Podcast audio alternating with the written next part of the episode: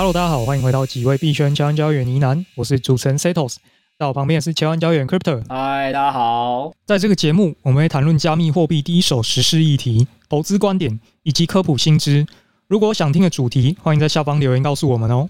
在节目开始之前呢，先给我十秒钟来宣传一下哦。现在在百币有一个交易赛活动，只要你有五百 U 就可以加入，不交易也可以抽奖哦。那我们额外加码抽一支 iPhone，那想参加的小伙伴记得按呢喃猫 DC 公告区查看活动内容哦。好，今天本来准备了好几个主题啊，本来想要讲一下这个百币交易所 Lunchpad，还有一个台湾资金盘的破灭，但是我们不得不讲一下本周大事。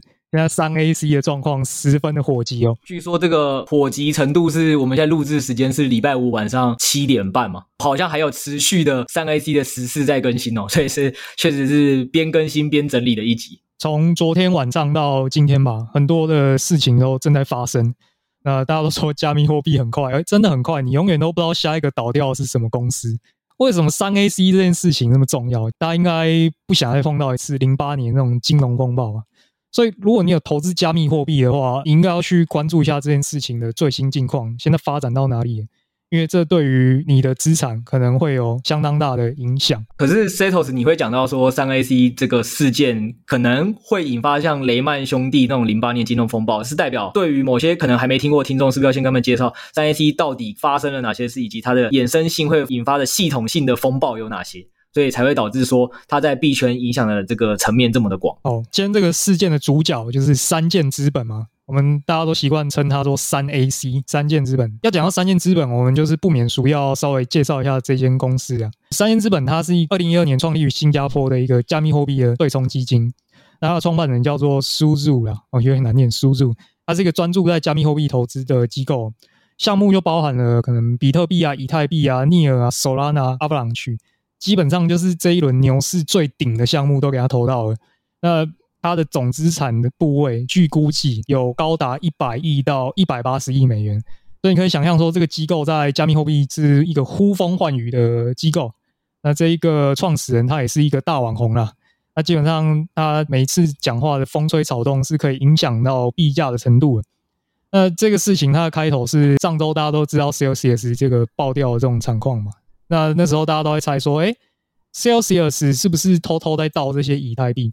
结果后来大家就发现说，哎，不对哦，其实盗最多的人是三箭资本。有人在链上发现说，三箭资本他们在出售自己手头上的以太币，大家就开始好奇啊，三箭资本。应该是一个币圈实力很牛逼的这种机构，他为什么突然要开始出售自己的资产呢？我觉得要先帮对这件事情还不了解有多严重的人提点几个重点哦。刚才 Setos 有讲到第一个，三 AC 全盛时期好像掌管了一百亿到一百八十亿美金的资产。加密货币现在的市值大概是九千亿左右，也就是说，你想象说某个人现在可能疑似还掌握了整个市场一趴到两趴的资金，然后大家也很常讲币圈是一个流动性很不足的地方，这个九千亿到底还有多少是虚的也还不知道。那在这样的情况下，你觉得如果这个机构发生了任何一点的意外，我想第一个是它的影响肯定就是蛮严重，俗称大到不能倒，就大家很常就会把这句话挂在嘴边。然后第二点是刚才 Setos 讲说，诶，第二个让大家开始意外一点说，诶，为什么？哦，他抛售了这么多的 ETH，因为抛售 ETH 也不一定有问题啊。该怎么讲？搞不好他就觉得，哎，最近看跌 ETH 啊，他可以先抛售之后再买嘛。所以应该是说，他这个抛售有他不正常的地方吧。所以让大家会觉得，哎，为什么他这次抛售 ETH 会让大家这么恐慌？就当下大家都知道，你卖以太币这个价格已经很差了。道理来讲，这么大的一个机构，他要借钱，应该是左手随便伸出去就借到个两三百万。为什么他每次要这个时候贱卖以太币？哦，你当然可以说他可能觉得市况很差，然后。就把这个以太币出售了，他觉得后市不好吗？事情当然没有那么简单了。后来就有人发现说，这个创办人他的 Twitter，他上面的 profile 本来都会很自豪的挂说他投资了什么东西哦。本来上面是一大排这个 加密货币的非常强大的投资组合哦，什么比特币、以太币、Avex 都是当时行业最牛逼的这些代币。结果他某一天就突然把他那个简介栏改成说：“我只投资比特币。”这个就很妙咯，他是什么样的原因要改成说，诶，我只投资以太币，那其他币到底去哪里了？嗯，这件事情也是细思极恐。你们现在可以这一秒想一下说，说为什么一个人当初身上挂了这么多投资组合，现在只剩 BTC，感觉是一个该细思极恐的事情。一开始这件事情刚出来的时候，应该被很多人当做币圈迷因在传而已啊，说，诶，自豪的 KOL 现在全部拿掉了，他现在在币圈只投资比特币咯。他其他那些项目都跟他无关，那些失败品都跟我无关，我只投资成功的。大家一开始把这件事情当币圈名义在讲嘛，对不对？对啊，大家会说哇哇，三箭逃顶了，这些烂币他早就都卖光了。对，但就是像刚刚我们已经在前面故意铺陈那么多给大家听到的啦，就是他今天当然还是可以因为市况不好，然后他觉得真的很不好了，愿意花一点钱折价去卖 ETH 也是一种。但就像刚才车子讲的是，我们可以从这件事情看到更多不合理的异端，像刚刚那个只剩 BTC 这个事件就有可能是一个问题。我问大家一件事情：通常你什么时候会把你履历上的一个代表作或职称拿掉？一种状况就是说，哦，这个代表作它最近变得很烂，所以我不想承认它是我过往的一部分，所以它会从我的履历跟作品集拿掉。但应该还有另外一个原因，也是导致你很容易把一堆标签拿掉的另外一个可能，就是这些东西曾经属于我，现在都不属于我。比如说，我曾经在某 A 公司上班，或我曾经创过某 A 公司，那这间 A 公司现在已经不属于我，我都卖给别人了，那是不是你就不能再挂 A 公司的创办？确实，就是或者是这个作品我以前可以声称，比如说我是呢喃猫的老板，或我是几位币圈千万交易员 Podcast 的老板，但有一天你发现，我也不跟你讲为什么，但我默默全部都把这些 title 都拿掉。不是啊，那代表 rug 了啊？哦，你说我代表我 rug？好，就以这件事情，我们在讲三 AC 在这个币圈资产呼风唤雨的程度，他如果 rug 了，是不是也有很多事情更值得担心？确实啊，如果他 rug，应该是比你 rug 还要严重很多了。对啊，所以这是二嘛，然后甚至是还有其他捕风捉影的嘛，是有人公开发文说，哎。好像我跟你的共同账户的钱被移走了哦，你是不是可以赶快补回来？这都是问题。就是大家可以想象，今天如果台积电状况一直都很好，会有一个厂商，就算台积电真的一不小心从你户头拿走几百万台币或几千万台币，好，我知道对大家来讲，肯定几百万台币跟几千万台币是个大钱，但你应该不至于需要到这么公开发文或注寄存证信函给台积电吧？我觉得这应该不会是你的第一步吧？可能最后你要不到钱你会这样做，但你前面应该会做其他事情是，哎，不好意思啊，台积电是不是有什么误会啊？然后。不小心这个钱不见啦，是不是我搞错啦？就你应该都是那个比较卑躬屈膝的那个人，可 能说那那是不是可以把钱还我啊？那一定就你会到这么公开讲，台积电那边你正常的联系管道你觉得都不太好联系，他也得不到答案，然后你又很需要这笔钱，甚至是你已经需要这笔钱，或你已经觉得这笔钱已经严重到你现在不用这种比较严肃的方法去跟他要，可能要不回来，你才会这么诉诸公众吧？他已经出来撕逼了。对啊，如果我这样讲，比如说我跟原本 Sales 可能有一个共同的基金跟账户就好了，Sales 跟我那个共同基金账户里可能有十万，想哎奇怪，有一天去看怎么只剩五万了。我相信，无论是我拿走还是 Setos 拿走，我们都不会是第一时间直接开始发一个文说 Setos 请把五万，或 Setos 发一个文说 Kudo 给我把五万放回来。通常会要到这么公开层面，就代表说这件事情的危急程度跟麻烦程度应该比大家想象都还高。没错，但是如果是有五万，可能还不至于起心动念啊。那你如果再多加几个零，就不敢保证。对啊，不过我记得我看到的那个贴文跟三 IC 讲的数字好像是只是一百万美金吧？对啊，一百万美金。这个程度不是说一百万美金对我们来讲很小了，但是大家可以换作是台积电的角度，或我们刚才讲。他的资产有一百亿到一百八十亿美金的人，你应该不会为了一百万美金去直接这样对他公开发文。假设你一开始还有办法联络得到他。哦，我记得那个家伙他好像说，因为他们把钱那个挪走了嘛，后来当然也是联系不到三件，所以后来才会出来发文指控。所以第一步应该都是有做过联系的，那第二步发现他真的不屌我，怎么办？他只好坐来公审他了。所以我这样讲，就说，无论是投资也好啦，或者是做任何事，大家都是这样嘛。反正就是从各个面向去收集证据。但是假设各个面向的证据都这么的重叠性的指向某个可疑的方向的时候，理论上大家应该风险意识要提高。好，我觉得我们现在前面已经铺垫了这么多点，大家应该也知道说，哎，三 AC 这么一个大的机构，好像确实出了一些很多的异端。但这件事情真的跟我这么严重吗？加密货币这一阵子早就已经跌成这样，搞不好我。手上已经没有 BTC 部位、ETH 部位对啊，然后我也没有像刚刚 Cetos 讲那些黄金投资组合啊，什么他手下的什么项目阿发浪区啊，甚至是大家都讲啊，为什么三 A T 突然会有一个这么大的问题？有一个很大原因也是前一阵子最有名的 Luna 也是他们的得意之作嘛，Luna 跟 UST。他爆导致他其实整个公司的资金流动性就缺了一点意外，这些都是。那大家可能都想说，好，没关系，那可能也都是三 AC 个人的事情。到底对我这个已经没有他这些投资组合的项目，也没有 BTC ETH 的人，那这件事情对我来讲，怎么还会说像雷曼兄弟的金融风暴一样严重？OK，那这件事情包括刚刚啊，我们在录制的前两个小时吧，其实事情又有爆发，就是说有一间机构已经跳出来。是承认说，三箭资本在他们那边的资金已经 被断头了，就他们的保证金已经补不上，把它给斩了。所以这件事情就是凸显了金融机构嘛，这是一个杠杆游戏，大家的钱都借来借去。那当杠杆这个过多的时候，在去杠杆的过程中就会特别痛苦。可以想象说，像三箭资本这么大的一间机构，它一定有很多钱，要么我借钱给你，要么你借钱给我，所以大家的资产负债表都是混在一起的。那现在显然，三星资本它可能在这一波加密货币下杀的过程中，它有很多的仓位可能面临到清算的危机，所以假设说它真的还不了钱的话，是不是加密货币有非常多的机构可能会面临一个呆账的处境？那这就是一个恐怖的系统性风险了。对，因为举个例子给大家听，就是像我们以前很常讲说，哎，什么某某地区惊爆呆账，这个时候台湾的银行就金管会或新闻，大家就看到说，哦，每个银行都要发文澄清说，哦，我们对那个地区其实可能是没有贷款业务，或我们在地区可能最多呆账就十三亿，然后大家就要去评估这十三亿到底对这间公司今年获利影响多少。这同样的道理是，就像刚才 C 老师讲的，三 AC，因为他毕竟是这个行业蛮中心的人，所以第一个问题点就是说，行业这么中心的一个人，他其实在市场好的时候，现在就直接讲了，我觉得最危险情况是什么？大家很多时。候，现在应该都会去放一些中心化交易所或者是理财平台、借贷平台，给你什么八趴、十趴的，什么三个月期、一个一年期、什么两年期的定存吧，因为你觉得，哎。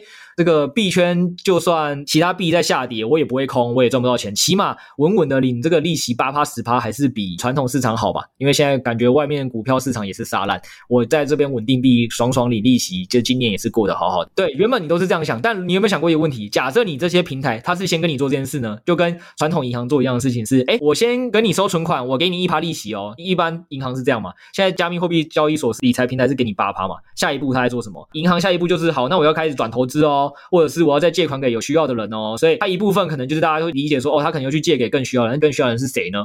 或者是转投资给谁呢？就是那些理论上觉得八趴不是问题，可以创造更高收益、更高报酬的人吧。举例来讲，三 AC 就是三 AC 可能就跟他说，哦，没关系，你这八趴我有办法给你。那如果你今天是一个小咖，就是一个小的资产理财平台，比如说假设要借给 Setos，Setos 说，哎，我想跟你借一亿美金，嗯，应该是不会借给 Setos 啊。我我口袋有两亿，他就愿意借我。对对对，这就是问题来了嘛，就就看你口袋多深嘛。那大家那时候就觉得，哎，三 AC 口袋这么深，肯定是愿意借三 AC 吧？二，借给三 AC 的条件，理论上不论是利率啊，或者是抵押品的要求，应该都会比我们这些小散户来的松吧。银行最可怕的东西叫信用贷款嘛，就是你信用越好，你就可以借到越多钱嘛。凭三 AC 的信用，搞不好就可以借出一亿美金给他。假设那一间理财中心平台。是怎么判断的。那这一亿美金，如果三 AC 全部呆账，就是平台就倒了嘛？大家我们这些散户可能钱就不见了嘛？这可能还只是殃及益坚哦。那如果这个平台也进入了清算，这个平台其实也有去跟别人借钱，所以他又欠别人钱，那就会发生连环呆账。所以，我们其实今天要跟大家讲的重点，就也还有我们要提醒的重点就是这样。其实讲到现在，就是提醒大家，不要真的觉得说你自己可能现在加密货币已经没有任何的什么 BTC、ETH 这些部位，然后你放稳定币升息就很稳健。给大家一个概念是，我们刚才讲的可能都是鬼故事，也有可能最后都不会发生，那就是很好，普天同庆度过了一场核灾风暴，但如果不是，大家有必要为了这个今年赚八趴利息，最后本金归零，以投资来讲的上下档风险很不合逻辑吧？五月才刚发生过这件事哦，很多投资人都想说啊，我放 UST Anchor，我就只是要赚十九趴、二十趴，我也没有多过分，不是为了什么追求三四十趴，然后它只是比传统的中心化平台多个十趴，我没有很暴利吧？我就为了多赚那十趴利息，我应该是保守的投资人了。对对对，那请问后来 UST 跟 Anchor 事件，就你为了多赚那十趴利息，有多少人号称血本无归？跟韩国有多少人跳楼？没有，我其实有听到一个阴谋论，这个人听听就好。就是因为他们当初投了五六亿美金在 Luna 嘛，那后来 Luna 这件事情爆掉之后就归零，所以有人在推测说，他们在归零之后，是不是在投资取向上风格又变得更激进？导致了后面的亏损更严重。我跟你讲，这些阴谋论都已经不是重点，重点就是你已经看到更多感觉它已经流动性或面临清算压力，或者是清算流程的迹象了。先不用想那些推论，哪哪一个推论造成这件事？这种重点就是现象已经有迹象在那。要先想下一件事情是这个迹象到底会不会影响你这个投资人，或是影响大家，还有影响我们所有听众。我刚才提醒所有听众的事情就是。真的没有必要为了这八趴利息，然后让自己本金可能像归零。然后这件事情其实五月 Anchor Luna 才刚发生给你看过，所以不要觉得有哪一间交易所或哪一间资产管理平台大到不能倒。现在最好的方式保护你自己，最好的方式就是你先把这些钱拿到自己的个人钱包，通常是最安全的。假设你真的也不太懂如何保管个人钱包。比较好的方法，可以选择出金，出金到自己的台币或者是自己想要持有的法币啦。但可能有另外一个也比较好的做法是，大家这个时候就该开始判断哪些平台理论上是相对存放钱又安全一点。这个时候就跟大家会去评比说，哦，台湾有三十七间银行，平常没事的时候三十七间银行都可以放。那小银行通常也都要寄出更多优惠政策给你你才会去小银行。那大银行的好处就是说，大银行理论上倒的几率更难。你这时候就会评估什么？哦，大银行过去赚了多少钱？大银行它本身呢能还款的能力有多少？对不对？这个大银行过去的业务的种类是什么样的风格？它是激进的还是保守的？就像刚才讲的嘛，三 AC 就是感觉上是因为比较激进型的操作，所以才会在这次面临这个问题嘛。应该说市场上还有很多其他的机构或者是道士商，他可能管理的资产规模都比三 AC 更大嘛。那为什么目前没有听到鬼故事传到其他这些机构身上？就是每个人的这个操作策略、投资策略、风控策略，就会在市场不好的时候反噬回来嘛。就是你前面赚的超级爽，后面就有可能到市场不好的时候，也因为高杠杆啊。或者是这个连环借贷这些事情，导致自己后来前面很好，但最后发现是还不出钱嘛，流动性危机。嗯，所以意思是现在拿稳定币可能也不稳定啊。我刚听起来意思是，所以现在可能是要去判断说，你现在钱存的那些平台，它的核心业务到底是什么？那如果它跟 Celsius 那种蛮像的，单纯就是拿你的钱去做更激进的操作，现在这个情况可能都蛮危险的。就你要看他到底是为什么赚钱，为什么发得了这么高的利息？对啊，那如果他是那种过去看起来主业就是赚那交易费、手续费就赚得很饱很饱，那那饱的程度有多饱？饱到这个三 AC 刚才讲了嘛，最大。他就管理资产规模也就一百八十亿嘛，那他也不会一百八十亿都还不出来嘛？会不会有些平台搞不好过去一年就赚了超过一百八十亿美金？也有可能嘛？就大家可以把这些事情都纳入评估。其实我今天也才刚从一些我觉得过去看起来没事，但是接下来可能会需要担心的平台，先把钱给撤出来。对啊，我觉得就是提醒大家这件事啊，就最好的做法其实也不要去预判哪个平台，最好的做法就是起码先都撤回自己的。个人的钱包，那当然撤回个人钱包就会出现下一个问题嘛？你保管助记词的能力会不会被骇客害走？你平常治安意识有多强？会不会随便就把自己的私钥搞丢？如果这些都也有可能会发生，搞不好就更危险嘛。所以，那你就要开始去判断的下一个问题就是，钱包不行的话，哪些交易所、哪些平台相对安全，就是我们要去做的一件事情。大概就是这样。嗯，这两天也是蛮多交易所开始出来澄清自己的财务业务状况了。哦，对啊，因为这个就攸关信用嘛。如果大家真的害怕，有时候这种是自我实现预言。如果本来没事的，但是大家一怕，然后大家开始把钱疯狂的提出来，反而就有事了。所以大家才会说嘛，很多时候为什么投资跟金融市场，他怕的不是正在发生的事情，怕的是人的对未来的预期。因为你未来预期越乐观，通常它就只会一直越正向的泡沫上去。然后你只要一悲观，即使事实不是这样，它也会跌得很严重。那举例来讲，台积电大家也都会说好公司啊，那台积电也是可以杀破五百啊。确实，对啊，对啊。奢华台积电对决，平价台积电就是这样。所以还是提醒大家啊，我觉得我们节目为什么紧急突然要改插播这议题的原因就这样。收束一下啊，所以刚刚这件事情就是说，三燕资本它在行业里是一个呼风唤雨的地位。所以他的资产跟负债可能都跟相当多的交易所或是理财平台挂钩在一起，挂钩不清。这个巨人只要倒下的话，可能会牵连到在他旁边的很多小虾米，这件事情就会造成系统性的风险嘛。包括之前被大家认为没问题的这种 C 5平台。你可能也要思考一下，这个钱是不是要先拿出来？尤其是过去提供特别高利息的这些交易所，它未来是不是还有办法发出这些利息？或者它过去是不是有这个本，可以让它活下去？没错，刚才讲都是给一般听众跟小散了啊。如果你是那种投资能力比较强的，或像其实我们现在社群又很兴奋的原因，就是猫猫群跟研究员们了，他们觉得诶那有很多平台可以来研究一遍，哪些体质弱，我要来空它，靠他们的死来来赚我的钱了。就看你自己的风格跟能力到哪，做相应的操作。好，那我们现在就来进入下一个议题吧。好，第二个是百币，呃，百币大家应该老熟了啦。这一次他要发一个新的 Launchpad，叫做 Woken，Woken 大家可以直接把它理解成 Stepen 的访谈啊，基本上是一个出来做 Move to Earn 的游戏。基本上，我们还是简单来介绍一下这个游戏啊。这个代币叫 WLKN，它要发二十一颗哦。那这一次在百币的 IEO 的一颗的认购价是零点零一六五美元。那你可以选择用币次认购，或者是你要投一百 U 去抽奖啊。那我直接讲结论好了。上一次百币的情况是你拿一百 U 去抽奖，还蛮划算的。有多划算？就是它蛮尴尬的。上次的 Launchpad 的情况是，你拿一百 U 去抽的额度。相较于你如果拿币值去认购这个额度的话，你币值那边可能要投三四千美吧，你才能够抽到那个额度。就币值现在的量已经多到有点内卷了，所以反而抽奖其实真的蛮划算的。啊、说是蛮划算的，但也不用期望太高啊。我上次有去参加，哦他上一次这个 IDO，我拿 U 去抽奖，大概最后结算的时候获利大概五十 U，给你吃一顿五马可以了吧？而且你又不花什么力气，哎，你放一百 U 抽奖中五十 U 还不错了吧？而且中奖率不是三十几趴吗？蛮高的。上一次了，上一次算起来三十五、三十六趴吧，就中奖几率极高，您值得去参与一下。不过我们如果只是做历史资讯分享也没有意义啦，因为跟大家讲的还是 IEO 这种事情，就是很吃市场情绪跟项目方到底花了多少钱来造势，所以。上次的历史经验可能是那时候市场的恐慌度可能没有现在 三 AC 这个事件的恐慌度来的高，对吧？所以其实某种程度上有可能这次的获利是有可能比上次差的。我觉得应该是会比较差了。再来是这个项目方到底有拿多少钱出来造势也是一个问题。那包括虽然它是一个 STEPN 的访盘啦，这个访盘因为已经有游戏了，我看其实我们群组里也很多人在分享它到底玩起来可玩性如何，到底容不容易防作弊什么的。其实整个。体验上也是有蛮多值得优化的地方。好啊，那我来分享一下好了。我实际上有去载他的 App 来试玩啊。他现在在公测阶段，功能还没有开很多，但是我觉得这一点值得称赞。就是加密货币的链游很多都他妈都还没有出出来，就给我在卖土地跟卖代币。但这个起码人家已经把 Prototype 给做出来，你知道他在玩什么东西？这点我先给他一个称赞。好，我们讲一下游戏性的部分哈。他现在进去之后就直接送你一个角色啊。所以你一开始是不需要入金的，你可以直接开始这个游戏。入门门槛再给他一个赞。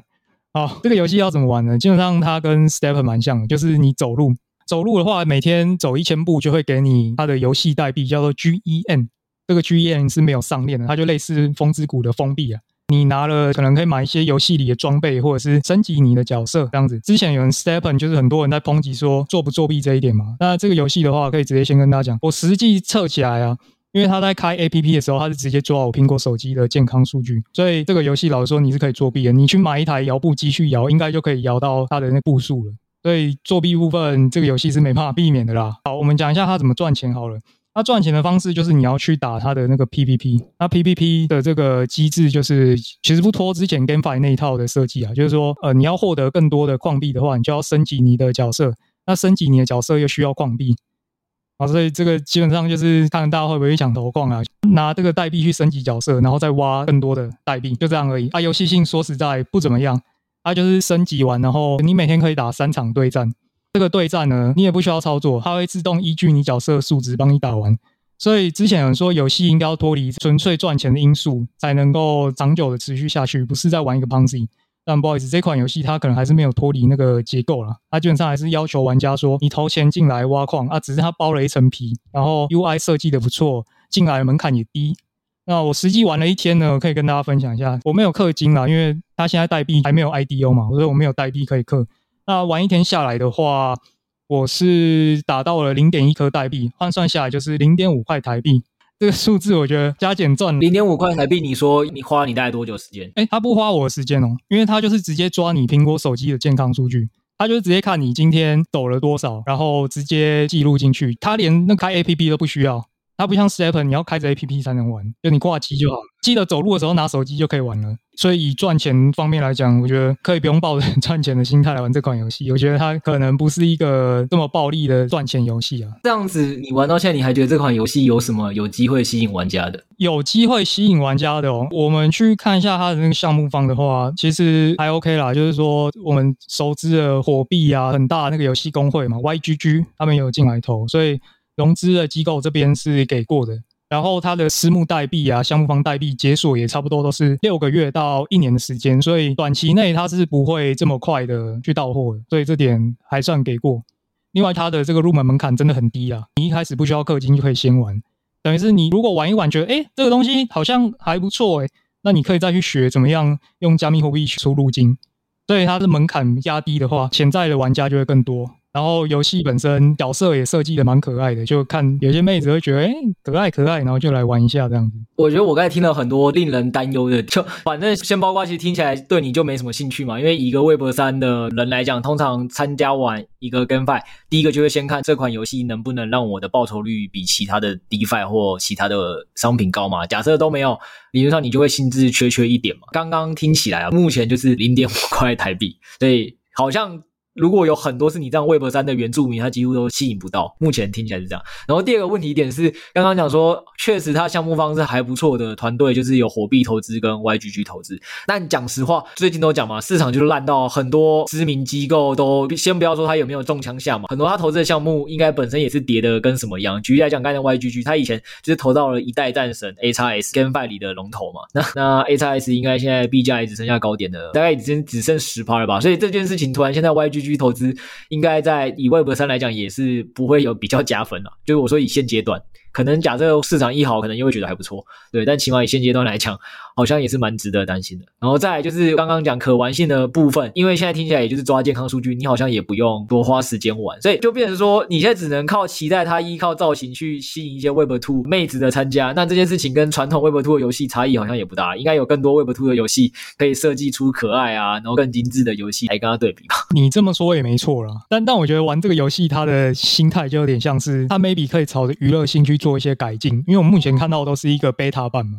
就它还没真的做完。那之后会说可能会开放一些什么造型啊，可以给你购买。那说不定它会出什么真人对战功能啊，我不知道。反正这个游戏不像 Stepen，大家为了赚钱，然后每天会一直算数据，然后半夜三点还要出门走路，就他可以抱着一个比较放松的心情去玩了。反正听起来就短期来讲没有吸引你的，长期可能还有无限可能，那就到时候再持续关注这些长期有没有机会创造出一些改变，让更多的人突然觉得，哎，这款游戏是值得投资或值得参与的，那就可以再评估。但就算是这样来讲，反正刚刚也跟大家分享了，通常 IEO 的项目呢，还是很吃市场情绪，当然是一个，但另外一个通常项目方跟投资方也都还是会花一点类似行销成本、行销预算去造势啦。所以再怎么讲，放个一百 U 在那边参加抽奖也不会有损失。就最差最差就是你一百 U 没中嘛，这几天没有利息收入。但如果中了，上次说有五十 U，那就算这次差一点十 U 也不错。对，所以在没有什么损失的情况下，都还是鼓励大家参加啦。啊、嗯。然后我也可以跟大家讲啊，我自己目前啊，其实是有放钱用 Beat 的方式直接去买的啊，用 Beat 直接去买，就是我是用 Beat 那个方式去参与啊。我这次不是选择用 U 啊。你还有 Beat 啊？呃，我没有，我就是为了这件事情去买。我我跟大家讲，分享一下我思路啊。这件事情没有一定对或错，就是我我的想法是这样，就是。